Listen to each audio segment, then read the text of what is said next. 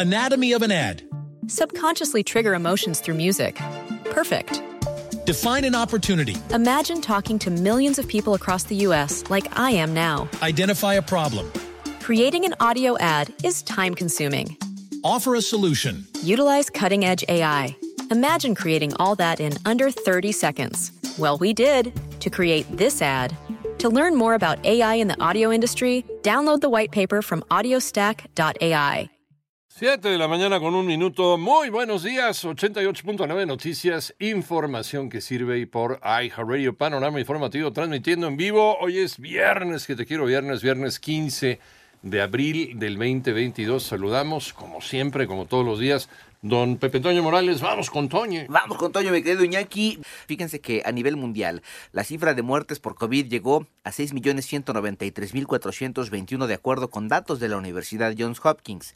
Además, la cifra global de contagios de coronavirus SARS-CoV-2 ya suma 502.892.204. Por cierto, la Administración de Alimentos y Medicamentos de Estados Unidos emitió una autorización de uso de emergencia para lo que dijo es el primer dispositivo capaz de detectar COVID-19 en muestras de aliento.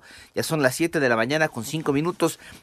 A pesar de que se anunció que no habría actualización de cifras sobre la pandemia, la Secretaría de Salud sí presentó nuevos números donde reportó que en el país suman ya 5.725.075 casos acumulados de coronavirus. Asimismo, se confirmaron un total de 323.000 891 muertes por la enfermedad. En tanto, solo la mitad de la población continúa usando el cubrebocas en el transporte público. Mónica Barrera. Tras la declaración del semáforo epidemiológico por COVID en verde para todo el país, solo algunas personas continúan usando el cubrebocas como medida de prevención de contagio en la vía pública y el transporte. De limpia parabrisas de 7 a 1 de la tarde. Sigo usando el cubrebocas porque pues por la pandemia algunos no, ya no, empiezan a dejarlo. Está cerrado su carro, completo abren la ventana. Ahí traen tu cubrebocas, se lo ponen rápido antes de darme la moneda para no enfermarme. Yo uso cubrebocas, si me da el COVID me muero en cuando salgo uso el cubrebocas. Desgraciadamente algunas personas no lo usan, jóvenes, y debería de usarse como en el metro, que no nos dejan entrar si no lleva uno su cubrebocas, en los camiones, en las micros, en el mercado. En 889 Noticias, Mónica Barrera. Gracias, Mónica, ya son las 7 de la mañana con 6 minutos.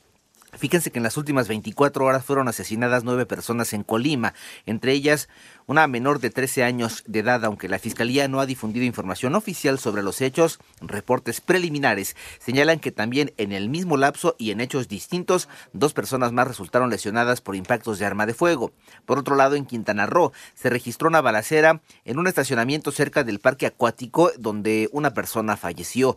En Texas, los gobernadores Greg Abbott y en Coahuila de, Coahuila, de Coahuila, en este caso Miguel Ángel Riquelme Solís, pactaron suspender las inspecciones a camiones en la frontera. Ya son las 7 de la mañana con 7 minutos. Piden tener cuidado a la hora de contratar un autobús para viajes. ¿Por qué, María Inés Camacho? Una alternativa para muchas familias para poder llegar a un destino turístico es a través de un autobús, por lo que Miguel Elizalde, presidente de la Asociación Nacional de Productores de Autobuses, Camiones y Tractocamiones, dio algunas recomendaciones para evitar accidentes. Fíjense bien que los autobuses, si van a utilizar alguno, que sean los autobuses formales, legales, que estén circulando no de manera irregular regular eh, por lo general los autobuses que están formales son los que tienen de 1 a 15 años y es muy, muy importante tomar todas las, las, medidas. Por su parte, Guillermo Rosales, presidente de la Asociación Mexicana de Distribuidores de Automotores. Algo de lo que hemos avanzado de manera muy importante en los últimos 20 años es en el control, en la eh, modernización y en los elementos de seguridad de eh, el transporte foráneo de pasajeros en México. 88.9 Noticias, María Inés Camacho. Romero. Gracias, Mari. Siete de la mañana ya con ocho minutos.